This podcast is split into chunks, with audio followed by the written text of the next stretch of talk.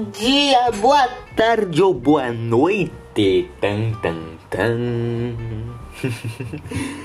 Tudo bem com vocês, pessoal? Oh meu Deus, quanto tempo não apareço aqui. Mentira, eu apareci há alguns minutos atrás. Algum tempo atrás eu ando aparecendo por aqui. Nossa, que incrível! Eu apareço aqui de tempos em tempos. Nossa, que incrível, né, mano? Estou aqui com o Pato. O Pato está do meu lado nessa grande jornada de sabedoria. Até porque eu não sei de nada. Tudo que eu sei é apenas uma gota. Tudo que eu ignoro é um oceano. Eu não lembro de quem é essa frase, mas eu acho ela interessante. Então, começamos assim com filosofia. Mas já que a gente vai começar com filosofia, não tem nada a ver com o assunto, mas fica aí a pergunta. Por que que, ó, se a água é incolor, por que o oceano é azul? Hum, fica, fica a dúvida existencial aí. Por quê? Bom, depois desse pequeno dessa pequena introdução muito nada a ver, vamos começar com nossa falação de hoje. Vamos falar alguns tópicos. Um deles, a gente vai começar pelo livre-arbítrio de Agostinho, que, segundo ele, é a escolha própria de cada indivíduo. Ele escreveu um livro sobre esse tema em forma de diálogo. E ele elaborou algumas teses a respeito da liberdade humana e abordou a origem do mal moral. O mal da, da sociedade em si. Ó, o livre-arbítrio, ele é a possibilidade de escolher entre o bem e o mal. Já a liberdade é o bom uso do livre-arbítrio. Ou seja, você não pode confundir os dois. Vou até repetir, ó. Livre-arbítrio é a possibilidade de escolher entre o bem e o mal. E a liberdade é o bom uso do livre-arbítrio. Quando você tem um bom uso do livre-arbítrio, você é livre. Você tem a liberdade de conseguir discernir, você discerne muito bem entre o bem e o mal. Você faz as escolhas certas, podemos dizer assim. Agora, vou falar aqui, ó, a ética do dever. Vou falar para vocês é a ética kantiana.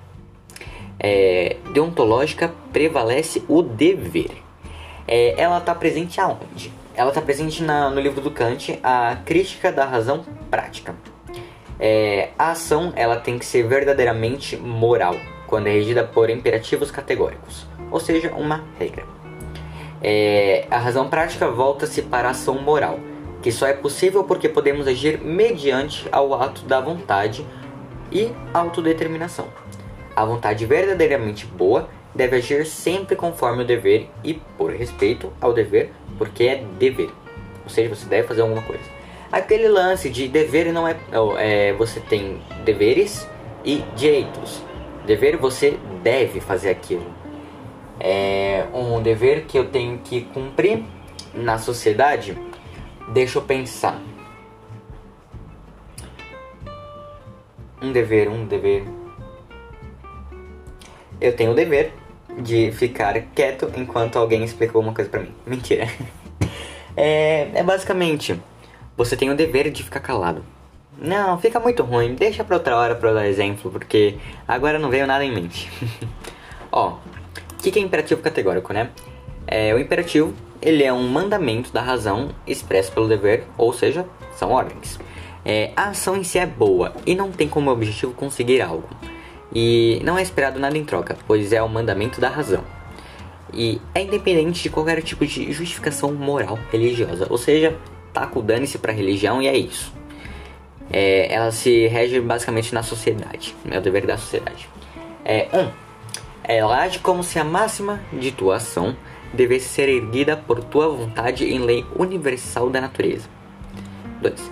Age de tal maneira que, tratas, que trates a humanidade tanto na tua pessoa como na pessoa de outrem, sempre como um fim e nunca como um meio. Os fins não justificam os meios, viu, galera? na real que depende, depende, mas enfim. É, papo de outra hora, minha opinião aqui não vale. então vamos lá. Ela age como se a máxima de tua ação deve servir uma lei universal para todos os seres racionais. Quem são os seres racionais desse planeta Terra? Isso mesmo. A galinha do tio Zé. Mentira. É. Somos nós humanos. Por mais que somos muito inteligentes, né? É, a gente tá. Eu vou abrir aqui uma exceção, porque não tem como falar isso. Então a gente tá fudendo com o planeta, basicamente. E. e é isso. Professor Hernandes, conte nota. e vamos partir para a ética utilitarista. É, ela é uma doutrina que avalia a moral e, sobretudo, as consequências dos atos humanos. Ela defende a busca da felicidade ou prazer coletivo. Legal, né? Ela evita ações que acarretam o sofrimento e a dor. Bem-estar dos seres sensi sensiei. Calma, sencientes. Essa é difícil de falar, hein? Essa linha de pensamento, ela causou um grande tumulto, um grande impacto nos trabalhos voltados para o estudo da moral e nas estruturas política, social, econômica da época que ela foi lançada. Aí vamos lá, ó. É, a gente tem, eu vou dar uma situação aqui, uma situação problema muito interessante. Vamos lá, ó. Vou utilizar o pato porque o pato é um grande cara. Ele é uma pelúcia que tá aqui do meu lado. E ele é muito interessante, ó.